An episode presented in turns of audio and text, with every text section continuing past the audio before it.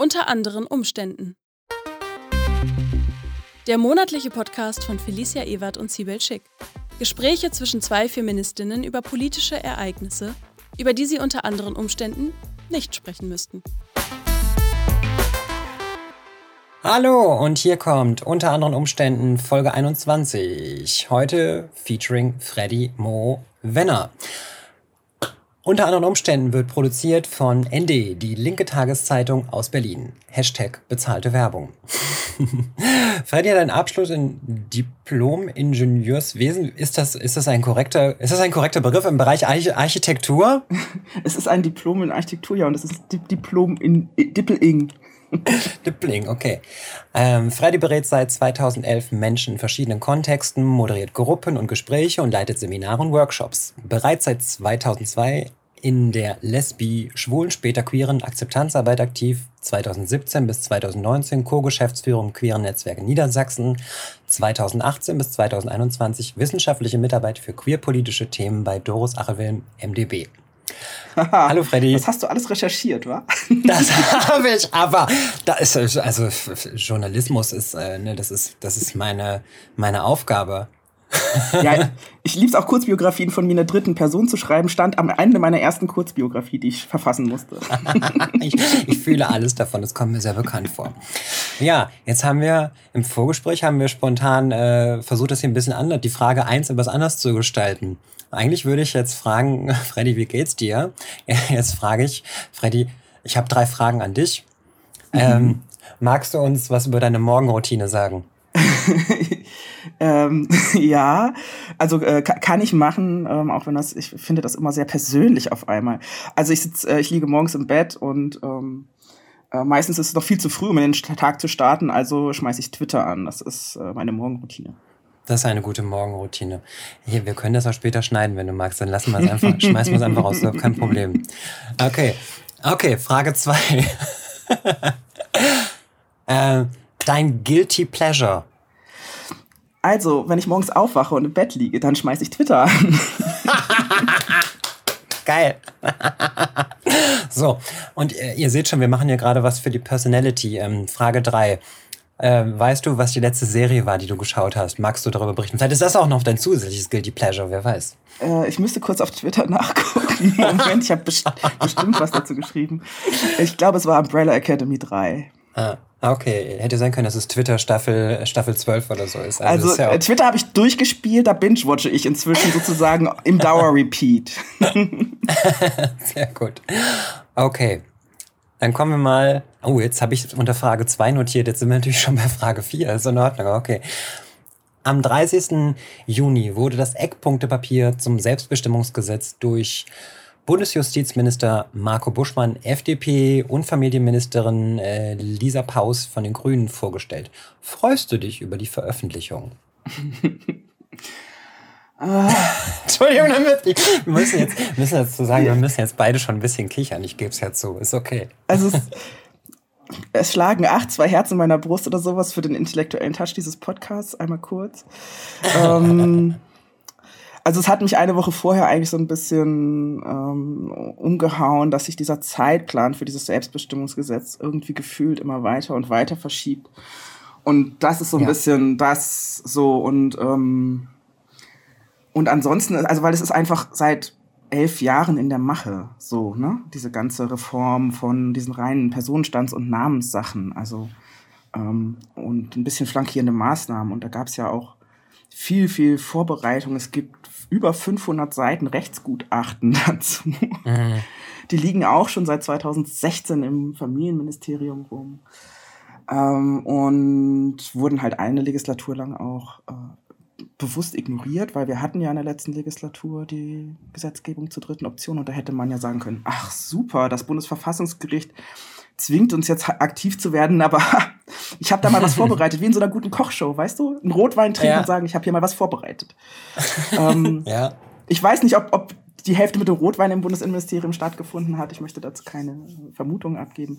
Naja, aber auf jeden Fall, es dauert und dauert und dauert und ich finde das dafür, dass es, dass es sich ähm, anders als die Oppositionsentwürfe von FDP und Grünen in der letzten Legislatur ja wirklich äh, komplett fokussiert auf ähm, Personenstandsregister und Vornamen, ähm, finde ich das gerade einen sehr, sehr großen Prozess, den sie nochmal so machen, als hätten wir jetzt nicht irgendwie schon zwölf Bände äh, mhm. äh, Arbeitsergebnisse der interministeriellen Arbeitsgruppe gehabt und drei Oppositionsgesetzentwürfe, ein eigenes ähm, Gesetzgebungsverfahren mit Anhörungen und allem Pipapo. Wir hatten, es gab ja auch schon mal einen Referentinnenentwurf aus ähm, Innen- und Justizministerium von in der letzten Legislatur. Auch da gab es irgendwie eine Verbände, Rückmeldung. Vernichtend, aber ich meine, jede Menge, wo man so sagen kann, okay, wir wissen, wie wir es besser machen könnten.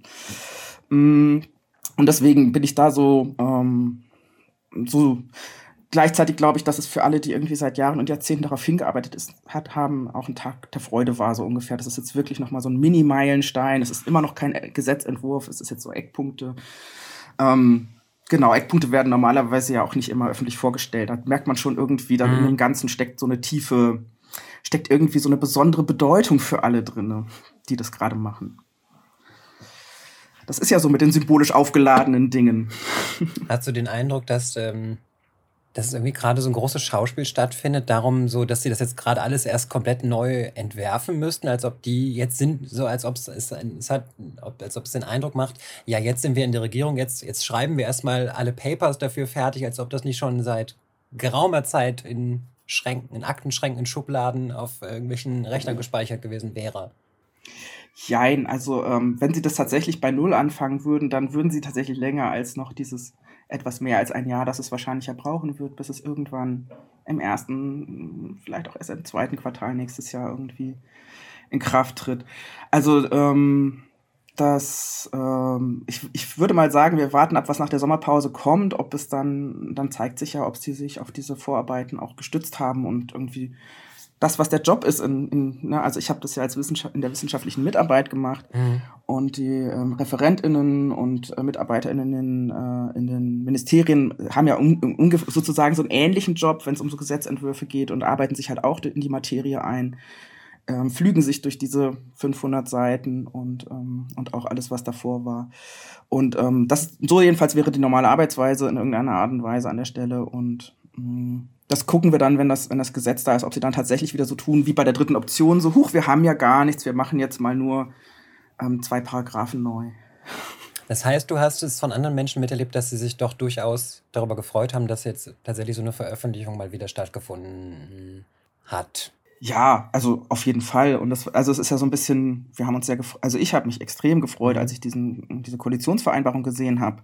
Ja. Ähm, weil, da, weil da wirklich so viel drin stand, nicht nur irgendwie so dieses, was wir so lange gewohnt waren, diese kärglichen zwei bis drei Sätze, die manchmal auch mehr Worthülse als Inhalt waren, mhm. sondern dass es sich wirklich durch den, durch den Koalitionsvertrag gezogen hat. Dann war der nächste Schritt ja, den Queerbeauftragten der Bundesregierung einzurichten als Stelle das war auch nochmal so dieses, wir meinen es ernst. Und dann war es eigentlich ein bisschen lange so, hm, wann kommt denn jetzt was? Dann gab es immer so ein bisschen Interviews, so ja, bis zum Sommer kommt sowas. Am Anfang hieß es noch ein bisschen Entwurf, dann hieß es irgendwann ganz schnell Eckpunktepapier. Mhm. Ähm, genau, und das sind halt die Schritte da so und wir zelebrieren die jetzt irgendwie. Ich habe, ich weiß immer nicht so. also, ähm, ähm, ich habe ja in der letzten Legislatur dann auch viel auf Twitter dafür gearbeitet, dass Leute verstehen, wie so parlamentarische Prozesse äh, funktionieren und ähm, auch wo man sich einbringen kann, auch aus der Zivilbevölkerung, ohne dass es irgendwie dazu nötig ist, ein Vorstandsamt irgendwo zu haben und Verbände zu gründen. Und ähm, also sozusagen von der Kommentatorentribüne aus, wie beim Fußball, würde ich sagen, ah, der, sie tragen den Angriff sehr langsam nach vorne und spielen oft quer. und, so, und das ist kein Wortspiel mit queer. So, also, ne, das ist so, sie hätten wirklich auch einfach, einfach den Gesetz, also einen Referentinnenentwurf vor der Sommerpause vorstellen können mit dem, was an Vorarbeit da war. Mhm. Natürlich immer, dass sie im, in den Häusern ganz viele Sachen parallel machen oder sowas und da so ein bisschen jonglieren müssen. Aber ich frage mich, ob sie hier auf Zeit spielen mit Eckpunkte, weil es gibt ja nichts, also ich habe nicht den Eindruck, dass in dieser Koalition Konflikte ähm, in dem äh, inhaltlicher Natur äh, hätten verhandelt werden müssen, dass man das in Eckpunkten erstmal so, na, es gab ja schon Beschreibungen im Koalitionsvertrag, das ist jetzt wieder so, so eine alltagssprachliche Beschreibung. Das macht man ja meistens dann auch, wenn man so nochmal so eine Auftragsklärung haben will. Und ich frage mich, wo der Dissens war, um Eckpunkte Papier zu machen. Aber nun ist es, nun ist es so, und ja, es haben sich Leute gefreut und es freut mich dann auch, wenn, wenn Menschen irgendwie ähm, merken, also weil wir haben genügend Politikverdrossenheit und mhm. ähm, auch, auch begründete und an der Stelle ist für mich halt tatsächlich so dieses, dieser Zeit, dieser Zeitstrahl, weil es einfach so viele gibt, die da draußen sitzen und warten, dass sie endlich ähm, ihre Papiere. da, da, also der Staat hat, hätte ja eigentlich eine Pflicht, ähm, die Register korrekt zu führen. So, weißt mhm. du, das mhm. ist ja, da, da ist ja auch so, so, so ein Denk, so eine Denkverdrehung drin. Der Staat hat eigentlich ein genuines Interesse darin, dass das stimmt, was da drin steht. Mhm. Und dass, und dass die Leute auch unter dem Namen auffindbar sind. Ja. Ähm, und, und nicht, jetzt stell dir mal vor, äh, eine Transperson meldet äh, ein Transpride an und ist Versammlungsleitung und gibt dann diesen, diesen Namen aus dem Personalausweis an und sagen wir mal, es ist eine sehr binäre ähm, Transperson, die auch ein gutes Cis-Passing hat und so weiter und die Polizei läuft rum und sucht diese Versammlungsleitung. so. Oder fragt die Leute, ähm, wo ist denn bitte Marianne Rosenberg? Und alle gucken sie so an, wer soll Marianne Rosenberg sein? Also au außer das, warum heißt hier jemand so wie diese Sängerin aus den 90ern so, ne? Und aus den 80ern und 70ern wahrscheinlich. Ähm, so. Und ähm, und, äh, und dann so, ach so, ihr meint Marek, unseren Versammlungsleiter. Mhm. So, äh, so, whatever, so. Ähm, das ja. ist dann so, Genau, also da merkt man ja auch irgendwie, ähm, dass, es, dass es eigentlich ein Interesse gäbe, ähm, dass, die, dass die Daten korrekt wären. Den, und mhm. Ja, genau. Und deswegen, ähm, und die Leute sitzen da und das tut mir einfach. Also das äh, finde ich immer, und gerade auch so, wenn, wenn ich an junge Leute denke, wo viele Lehrkräfte zum Beispiel sagen, mhm. oh ja. Ähm, ich, oh ja. ich spreche dich erst an, wenn es, also solange das in deiner, in deinem Klassenbuch steht, ähm, mhm dann, äh, da, dann werde ich dich immer so ansprechen, wie es hier steht, denn das ist ja gute deutsche Ordnung so ungefähr. Ja, du denkst furchtbar. so, ja, als hättet ihr nicht Spitznamen für alle in der Klasse. oh, und als, ja, oh, als, und als gäbe es nicht zum Beispiel sowas wie das Eindeutschen von zum Beispiel türkischen Vornamen, weil, weil die dann alle sagen, ey komm, bevor ihr es die ganze Zeit falsch aussprecht, nennt mich doch Billy. so. ähm, oder so. Und dann machen es auch alle. Da ist es ja dann überhaupt kein Thema. Ne? Ja. Ne? Also. Aber da, da, äh, da kocht die deutsche Seele über wenn da, wenn da ein, ein, unkorrekter Name, ah, Namen sind ja generell so ein, so ein, machen wir mal einen kleinen Abschweif. Namen sind ja generell so ein, so ein tolles Ding.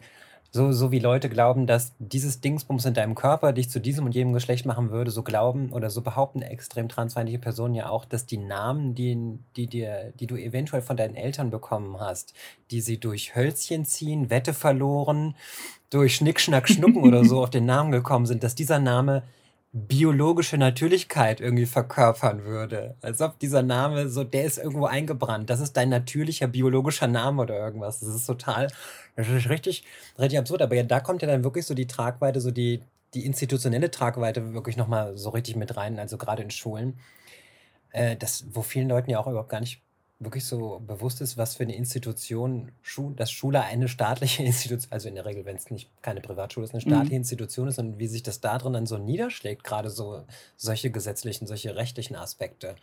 Und was, was LehrerInnen da für eine, für eine Macht ausüben können.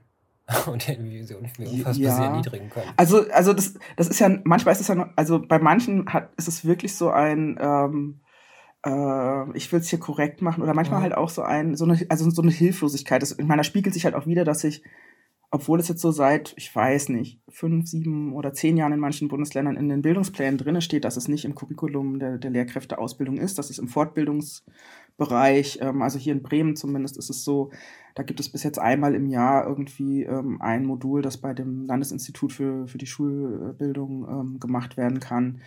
Ähm, das ist dann ein, ein Tag, ein, ein Tagesworkshop und so. Und der ist immer ausgebucht. so, und es gibt einfach zu viele Lehrkräfte für zu wenig Fortbildung. Ähm, und das sind ja dann immer auch nur die, die, ähm, die aktiv, ähm, die das auch aktiv werden wollen. Ähm, ich glaube, das ist wenigstens für die, für die Workshop-Leitung ähm, ein dankbarer Job dann an der Stelle, nicht sich mit den die so innere Widerstände verarbeiten müssen, ähm, auseinanderzusetzen. Aber gleichzeitig zeigt es halt auch, also wer nicht möchte, muss sich damit nicht auseinandersetzen und hat die Macht oder halt auch dieses, den Umgang mit dem eigenen Stress dabei, dann eben an, an den Teenagern oder Kindern auszulassen. Und zu sagen, ja, das, das, was der Staat sagt, zählt mehr als alles, also ne, als das, was mhm. du sagst, als das, was deine Eltern sagen. Also Bremen muss man ja auch sagen, Bremen hat auch so ein Formular, dass Eltern das auch ohne Personenstandsänderung bei der Schule so einreichen können. Das ist oh. dann im, genau in der, in der It's Learning Plattform, ähm, im, auf dem Zeugnis, mhm. auf, dem, auf, dem, auf der SchülerInnenkarte, die halt auch für den Bus notwendig ist. Es sind ja schon welche nicht mehr mit dem Bus gefahren, weil sie nicht irgendwie angeguckt werden wollten. Ja. Ähm, mit dem bist doch, wer ist so? Also mhm. ähm, immer je nachdem, also wie soziale Transition sich so darstellt. Ähm, aber die Erwartungshaltung von Namen ist, also, und da steht ja überall nur der Name, ne? Und die Erwartungshaltung mhm. von Namen ist, ist, dass es eindeutig ist und ja. dass es irgendwie gegendert ist, binär gegendert ist. Und ähm, ich glaube, die halbe Lesben-Community loves in, in äh, äh, weiß ich gar nicht. Ich wollte jetzt hysterisch sagen, aber das ist immer noch so ein, so ein Reflex, aber das ist natürlich irgendwie gar nicht der Punkt, diesen nochmal die nächste Misogynie da reinzupacken. Also auf jeden Fall ähm, äh, Tränen lacht, lacht, lacht da irgendwie die queere Community drüber, ähm, dass das äh, Vornamen und auch selbst Christoph Maria Herbst dürfte darüber lachen, dass Vornamen binär original gegendert werden soll. Oder Klaus Maria Brandauer. Ähm, das heißt, die Katholiken übrigens, das ist ja eine, ist ja eine katholische Tradition, ähm, Maria so sehr zu ehren, dass man selbst jungen Assigned Male at Birth Kinder nach ihnen benennt. Ähm, das ist ein ganz spannendes, ganz, ganz spannendes äh, Phänomen, was dabei passiert. Also, ich, die katholische Kirche ist auf eine gewisse Art und Weise queer, aber auch sehr gewaltvoll. Also, die, die hat so alles, die hat so die ganze Bandbreite, die bildet die Gesellschaft ab, wenn man das irgendwie po euphemistisch positiv sagen möchte. Auf jeden Fall. So, jetzt haben wir schon darüber gesprochen, wie wir uns damit fühlen, mhm. wie, wie wir es so betrachten. Jetzt würde ich super gerne mal darüber sprechen, was steht da eigentlich aktuell im Eckpunktepapier drin? Jetzt habe ich den Anfang, am Anfang habe ich, den, hab ich die, die Herleitung äh, kurz, äh, kurz äh, übersehen, das kurz noch zu machen.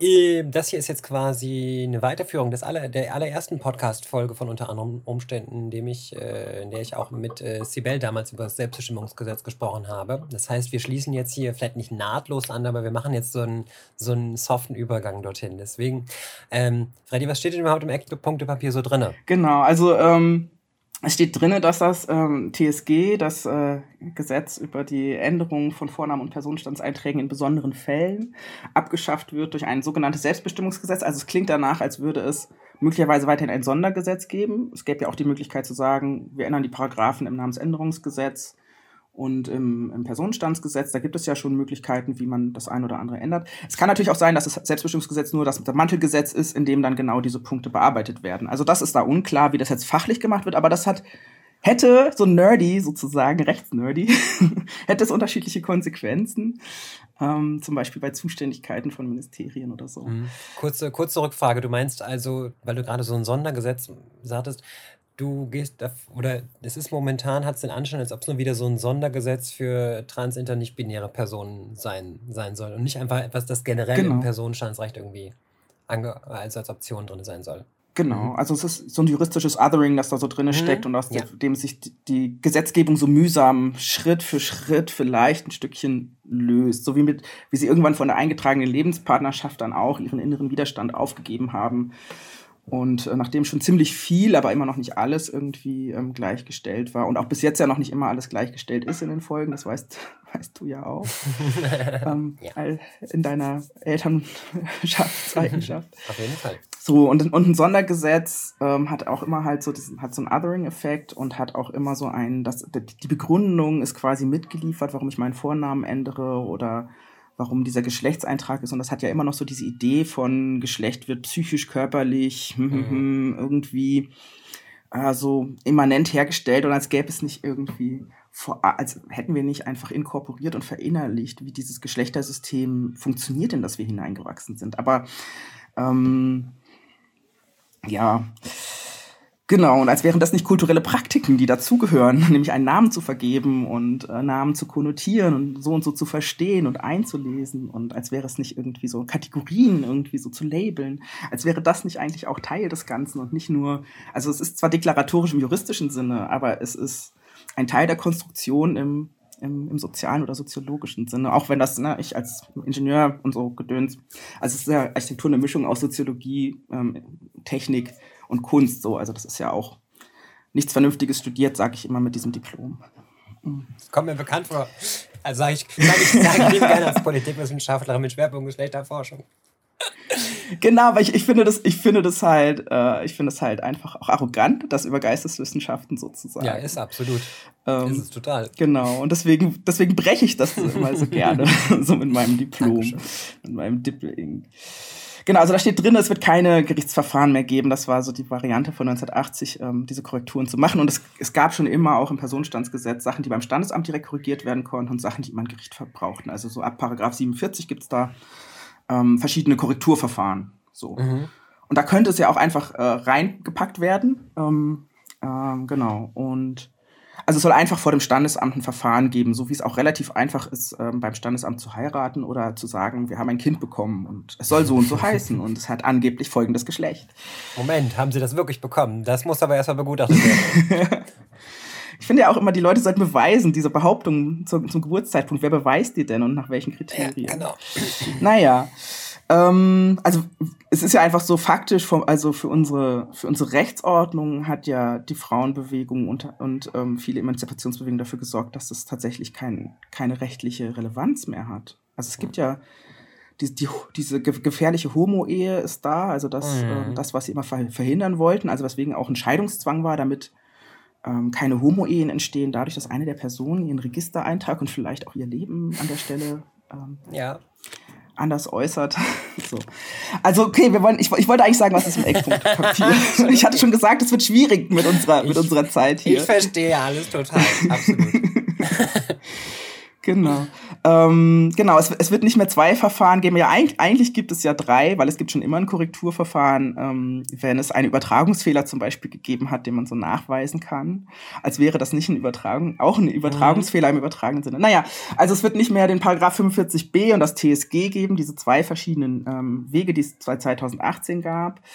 Ähm, und da gab es ja auch immer unterschiedliche Voraussetzungen die, nach der Änderung des Geschlechtseintrags und der Vornamen sind die amtlichen Dokumente grundsätzlich, ähm, ähm, ist das darin aufzunehmen, das denke ich so, wow, ihr schreibt hin, wir werden einen See machen und das Wasser wird nass sein. so, also ja, geänderte Vornamen, die im Register geändert sind, tauchen auch in den offiziellen Dokumenten auf. Ähm, gut. Ähm, Klasse. Ja, gut, dass der Hinweis da kommt. Aber es ist gut, dass es keine Vorfestlegung hinsichtlich e e etwaiger körperlicher oder geschlechtsangleichender Maßnahmen oder körperlicher Konstitution gibt. Das heißt, du musst mit deinem Körper nicht mehr beweisen, mm. ähm, in irgendeiner Art und Weise, ähm, dass du deine Geschlechtlichkeit kennst und ernst meinst. Ich glaube, da gab es kurz ein bisschen Verwirrung, auch bei mir so richtig, weil jetzt ich meine, dass zuvor noch in den Entwürfen noch drin stand, Rechtsanspruch auf medizinische Leistungen. Ja, also genau, also das ist ähm, in den Entwürfen der Opposition, da stand ja auch, da war auch noch ein Inter-OP-Verbot drin, das mhm. ja schon längst von der ja. Bundesregierung sogar, als es dann in der dritten, zweiten und dritten Lesung war, ja eigentlich schon längst äh, verabschiedet war, wo man so sagte, das hätte man rausnehmen können. So, da waren flankierende Maßnahmen drin und sowas. Das war unterschiedlich, also gab es so kleine Unterschiede, ähm, welche flankierenden Maßnahmen so der Fokus waren bei Grünen und bei FDP. Mhm. Und es war so ein Sammel Sammelgesetz, was völlig legitim ist. Man darf, man darf irgendwie, ähm, wenn man eine Sache, vor allem wenn man sie so gut durchgearbeitet hat, wie mit dieser interministeriellen Arbeitsgruppe, darf man ruhig ganzheitliche Gesetzentwürfe machen und alles auf einmal erledigen und nicht so, also bei der, bei der Eheöffnung, da denken ja alle, ach, 30.07.2017, wir haben alle Phoenix um 8 Uhr eingeschaltet, ja. ähm, Ach, haben, haben, haben Glitzer über, über Volker Beck hinweggehen sehen und dann ist es ja zum ersten Zehn in Kraft getreten und das war es. Nein, das war es überhaupt nicht. Es gab dann ähm, im Oktober 2018 ein über 100 Seiten und 100 Paragraphen starkes ähm, Nacharbeitungsgesetz, mhm. wo in den ganzen Nachfolgeregelungen dessen so dieses überall, wo zum Beispiel Ehemann und Ehefrau stand, einfach so redaktionelle Sachen geändert werden mussten, aber auch manche, manche Sachen so, wie ist denn die Übergabe von von eingetragener Lebenspartnerschaft. Ist denn dieser Übergang mhm. so formal? Was passiert denn? Wie werden denn die, die Jahre davor gerechnet von einer eingetragenen Lebenspartnerschaft? Das hat man total still und leise, einfach weil das Teil der Verwaltungsaufgabe ist von so einer Regierung, dann halt auch sozusagen gerade gezogen, glatt gezogen. Ne? Man hatte mhm. einen ganz, ganz ähm, einfachen ähm, Änderung des BGB. Eine Ehe wird geschlossen zwischen Menschen verschiedenen und gleichen Geschlechts dann wurde das gleich, dann war das auch gleich genderoffen, sozusagen, alle, egal wie viele Geschlechtseinträge wir haben werden, es wird, es wird immer funktionieren. Alter. Es gab so ein bisschen eine Unklarheit, wenn's, wenn es keinen Eintrag gibt. Und dann arbeitet man es nach. Und das hätte man bei der dritten Option ja auch machen können, sagen können, okay, ja, wir haben, äh, wir haben jetzt doch ein bisschen, dadurch, dass die Koalitionsbildung ja da so lange dauerte, 2017, 18, wir haben dann doch jetzt nur ein Dreivierteljahr Zeit, dann machen wir jetzt das Formale, ne, oh. Personenstandsgesetz, fertig, bums rein. Und dann arbeiten wir das Ganze aber halt nochmal nach. Und das hat man halt nicht gemacht, weil es eine CDU-CSU geführte Bundesregierung war. So, das, ähm, das gab's ja, ja historisch vorher auch noch nie sowas. Ganz neues Phänomen in Deutschland. Genau. Ja. Sorry für den Einwurf. Und, ähm, und insofern, also insofern, also meine Erwartungshaltung an diesen Gesetzentwurf ist jetzt schon, dass es über so ein, wir klären mal so die groben Formalitäten, aber die Feinheiten, da machen wir uns keine Gedanken drum, dass das nicht ist, sondern dass es halt wirklich auf diese 500 Seiten vom Deutschen Institut für Menschenrechte und von der Humboldt-Uni ähm, erarbeiteten ähm, Vor Vorbereitungen geht. Und in dem, das, du hattest ja gefragt, wie ist das mit diesen ähm, Gesundheitsleistungen, die da so drinne standen? Die standen da halt auch so ähnlich ähm, skizzenhaft drinne wie das, wie das äh, OP-Verbot an Kindern mit Varianten der Geschlechtsentwicklung oder einfach mit Körpern, die, die immer den Vorstellungen der Erwachsenen nicht mhm. entsprechen. Ja. Oder diesen schönen Normwerten bei den Hormonen, ich lieb's ja. Ähm, und, oder auch nicht, weil ich aus dem Sport komme und da ist es, äh, da wird ja wirklich viel Schindluder getrieben damit. Und ähm, genau, und das war damals so eine, auch so eine ziemlich einfache, sozusagen skizzenhafte Lösung, das da reinzutun. Fakt ist ja, genauso wie es schon längst einen Anspruch und eine Möglichkeit gibt, den Geschlechtseintrag und den Vornamen zu ändern, Geschlechtseintrag zu korrigieren, Vornamen zu ändern, gibt, gab es ja auch schon immer einen Rechtsanspruch auf ähm, ziemlich viele Gesundheitsleistungen, die so in einem Transkontext ähm, verortet sind. Mhm.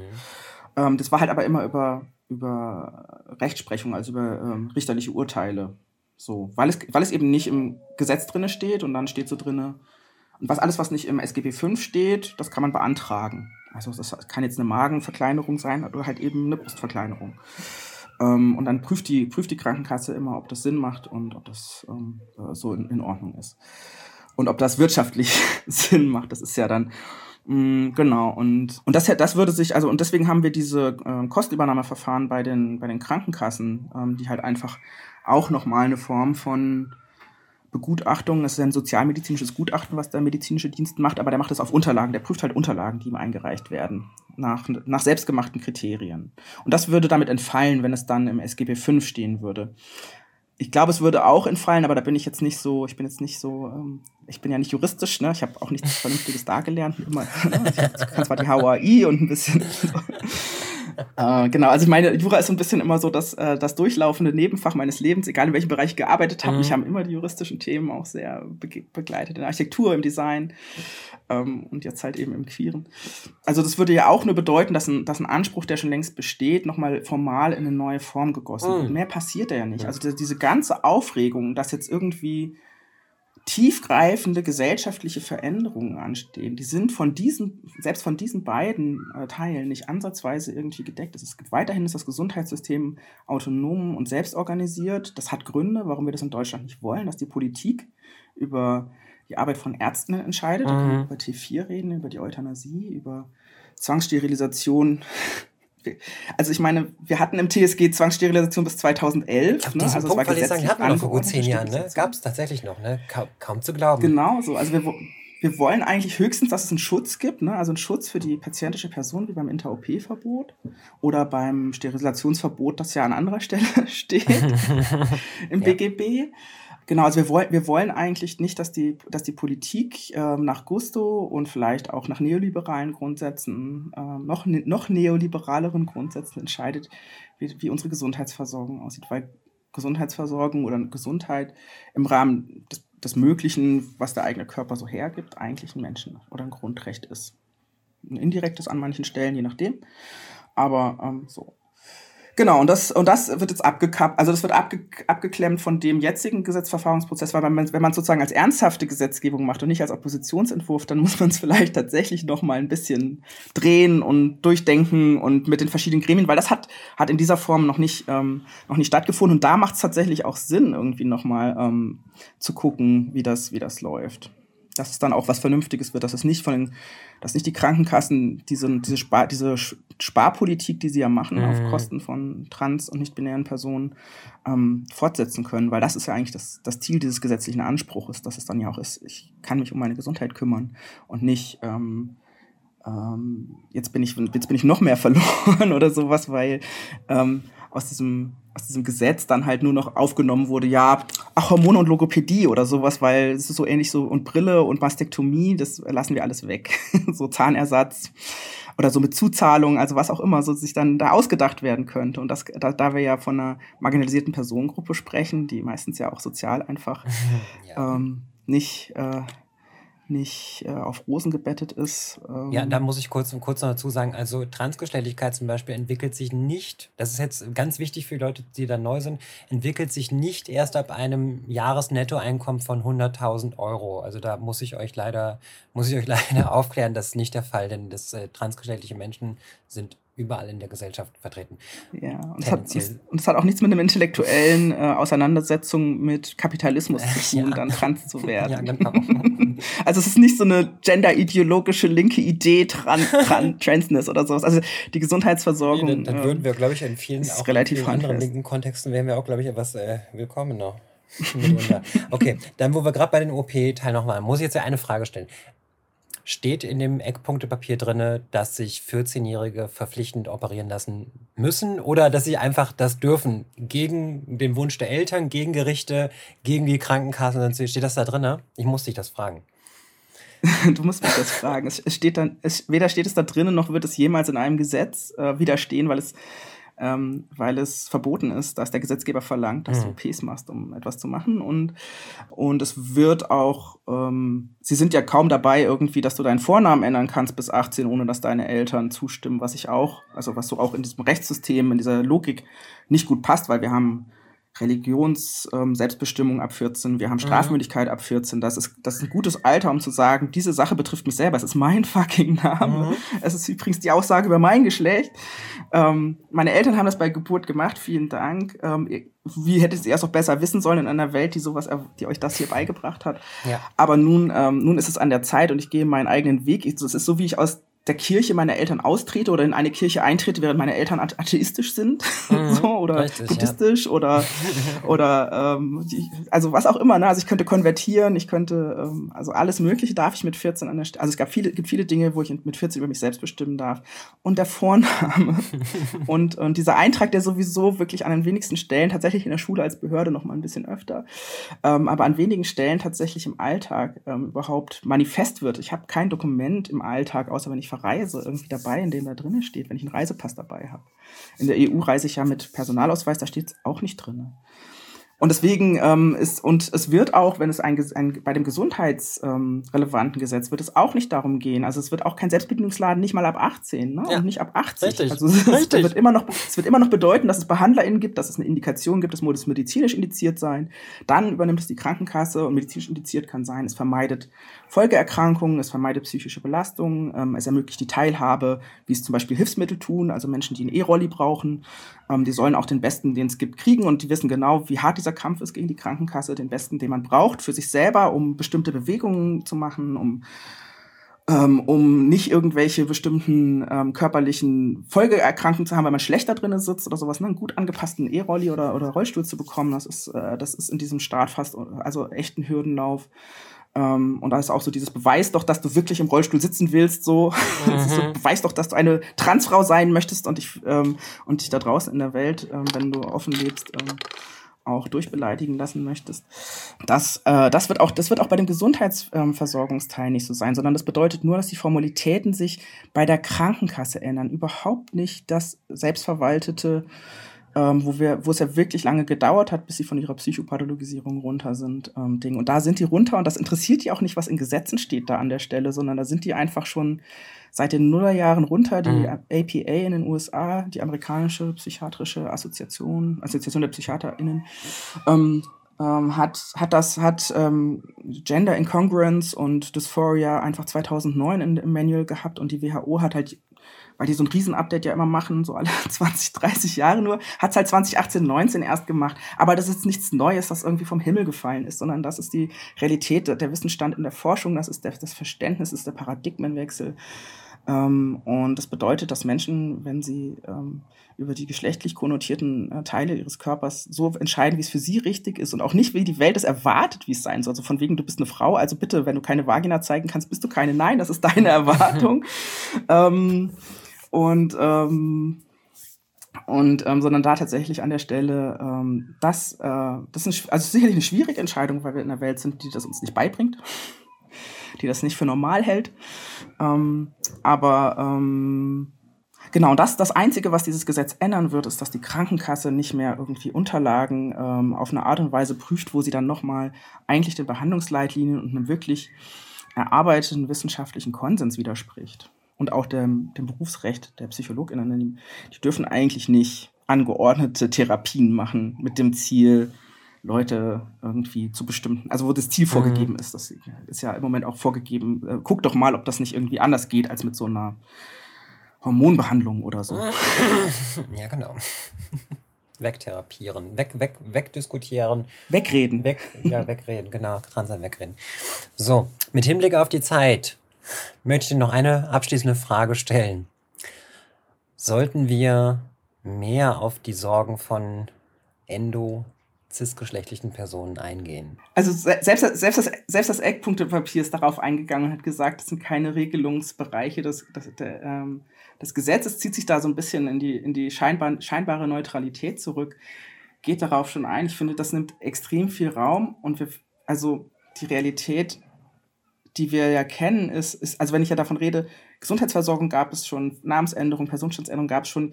Jeder Cis-Dude, der, der seine Partnerin äh, Partnerperson irgendwie ähm, mit häuslicher Gewalt bedroht, der, der hätte für ein paar, paar hundert, also ne, der hätte 1500 Euro und ein halbes Jahr investieren müssen. Jeder Vorstand, der irgendwie seine, seine Bilanz auffrischen will für seinen Konzern in der Führungsriege, das, also die, die lachen ja noch viel mehr darüber. Ne? Also das, das hätten die alles irgendwie locker durchgezogen, wenn es, wenn es darum gehen wird, das TSG hätte man auch missbrauchen können. Ich habe ja auch mal so ein bisschen Berührungspunkte mit dem TSG gehabt. Ich habe gehört, ein Offenbarungsverbot dass man Leute nicht fremdouten, nicht, nicht ausforschen und so darf. Ich habe gehört, das gab es auch schon seit 1981. Das ist jetzt auch nichts Neues, ne? Ja, genau, da steht auch drinnen, ohne die Zustimmung ist das nicht möglich. Und dieser, dieser Grundsatz muss auch weiterhin gelten. Ohne die Zustimmung ja, ne? ähm, kann auch eine journalistische Person, selbst wenn sie den Namen recherchieren kann, ohne die Zustimmung ist dieser Name nicht verwendbar. Das ist jetzt mhm. bis jetzt geltende Rechtslage und da sollten wir nicht dahinter zurückgehen. Ja, das würde ich ganz, ganz großartig finden ist da schon ganz schön toll auf die eingegangen äh, worden. Viele Sorgen und Ängste wurden schon angesprochen. Ein Glück. ja, und, und also die Sache ist ja auch, ähm, das war auch in einer, in einer expertischen Anhörung, ich weiß nicht, ob es Ulrike Lemke war, die es gesagt hatte, so dieses, ähm, wir wissen immer, dass es, dass es theoretische Missbrauchsszenarien gibt und dann wird es sehr schnell nachgearbeitet, mhm. wenn es da einen Nachregelungsbedarf gibt. Und das ist auch mit dem ähm, du musst das ein Jahr, bevor du es wieder ändern kannst, behalten oder du gibst vielleicht, vielleicht wird es sogar über eine eidesstaatliche ähm, Erklärung gemacht werden oder sowas, dass du dann halt die, die hinter sagen, hey, ich habe beinhart gelogen beim Standesamt, guckt mal hier mein Perso, dass die dann halt eine Geldstrafe oder bis zu drei Jahre in den Knast gehen für den Scheiß. Mhm. Ähm, das, das mag ja alles sein und das, ich glaube, da sind wir dann an der Stelle dann auch so dieses, dieses Szenario von, ähm, ich kann mit meinem per Personalausweis irgendwie ähm, mir Vorteile verschaffen. Hm. Ähm, äh, die darüber hinausgehen, dass es mir gut geht mit in meinem Leben. Ähm, und dass, es, äh, dass die Leute gut mit mir umgehen. Ähm. Spannend finde ich noch ähm, dieser Gedankengang, also dass, dass selbst Leute ankommen mit der Argumentation, ja, es könnte von Cis-Männern missbraucht werden, das Gesetz, und du siehst dann, wen kritisiert er den ganzen Tag über? Wem schreibt ihr richtig miese Kommentare unter die Posts? Nicht bei den Cis-Typen, nicht bei den Cis-Typen, sondern ihr hatet in einer Tour transgeschlechtliche Personen, nicht binäre Personen, intergeschlechtliche Personen dafür, wer sie sind. Und ihr kommt ihr dann im nächsten Tweet an, ja, ich habe ja nur, ich habe ja nur Sorge davor, dass es missbraucht werden könnte durch, durch Männer, weil die sind ja mal mit Mehrheit Gewalt ausübend, ja, aber irgendwie kritisierst du die in dem Moment nicht, sondern doch wieder dafür, wer ich bin. Und für meine Existenz in der Öffentlichkeit kritisierst du mich. Willst sie verunmöglichen. Und da, da sieht man ja einfach ja. auch mal, wie, wie, tief diese Macht von Cis-Männern sitzt, dass man sich mit denen nicht anlegt, selbst wenn die den schlimmsten sexistischen Scheiß auf Twitter raushauen oder sowas, ne? Also wenn, wenn ich einem so drunter haue ähm, mit einer CN, dass ich jetzt explizite Sprache verwende, löscht deinen Rotz, was soll dieser, dieser sexistische Kackscheiß hier? Ähm, dann habe ich da drunter nur Leute, die mir sagen, dass ich jetzt überreagiere und keine Person, die sagt, oh, es war wirklich sexistische Kackscheiße, wäre gut. Wir brauchen diesen Tweet hier nicht weiter, so man kann den löschen.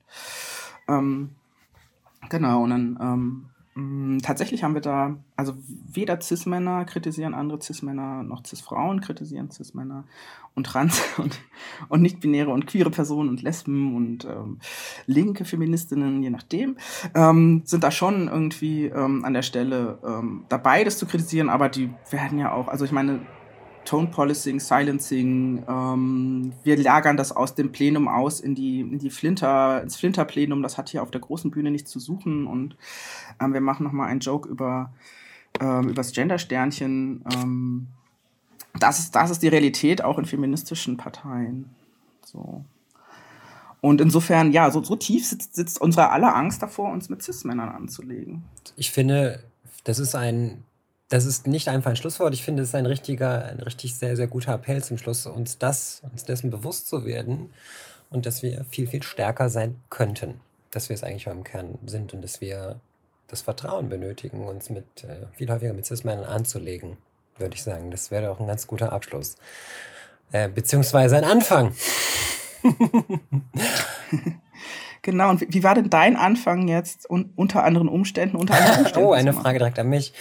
Ähm, ja, es ist, es ist ein sehr ungewohntes Gefühl, dass ich deshalb jetzt tatsächlich, ich will nicht mal sagen alleine mache, denn du bist ja heute hier, deswegen zeigt sich ja daran, ich werde das ja nicht alleine machen und ich werde auch zukünftig werde ich, werde ich ganz, ganz mega coole GästInnen haben, die wahrscheinlich alle viel, viel cooler sind, als ich es jemals werden werde, werden könnte oder so, ne? Also da, du bist jetzt schon mal da. Jetzt, und dann schauen wir mal, wie es weitergeht. du legst die Latte hoch und ich glaube nicht, dass das hier ein Coolness-Wettbewerb werden könnte oder sollte. Ich glaube, dass jede Person sehr viel Coolness-Faktor in sich hat auf ihre Art. Ja. Das ist sehr schön. Ja, aber wie geht's dir so? Also, ähm, ich habe die letzte Folge, ähm, ich, als du gefragt hattest, äh, willst du zu mir in den Podcast, dachte ich, ja, Sommerpause, Sibel wird halt irgendwo unterwegs sein. Und dann habe ich erzählt, oh, sie hat mich eingeladen in den, in den Podcast. Und dann so, ja, äh, Sibel ist jetzt auch nicht mehr dabei. Und ich ja. so, was? was? Die letzte Folge noch nicht gehört. So, oh. und ja, viel, viele Grüße, Sibel, wenn du uns hörst. Ähm, du hast gefehlt. Ähm, ja. Und ähm, ja, also ich wünsche dir auf jeden Fall ähm, weiterhin viele spannende Gespräche hier um das mal ich danke so zu sagen. kurz, kurz machen wir einen. Ja, das finde ich switchen. Gut. Äh, ich, finde ich einen sehr guten Moment. Vielen Dank dafür und äh, ich danke dir tausendmal, dass du äh, auf meine Einladung zugesagt hast. Danke dir für dieses wundervolle Gespräch. Ähm, wir beide werden uns sehen und ihr da draußen, wir werden uns sehen, wir werden uns hören. Das war Folge 21 von Unter anderen Umständen. Unter anderen Stunden wird äh, produziert von ND, die linke Tageszeitung aus Berlin. Bis zum nächsten Mal. Ciao. Tschüss.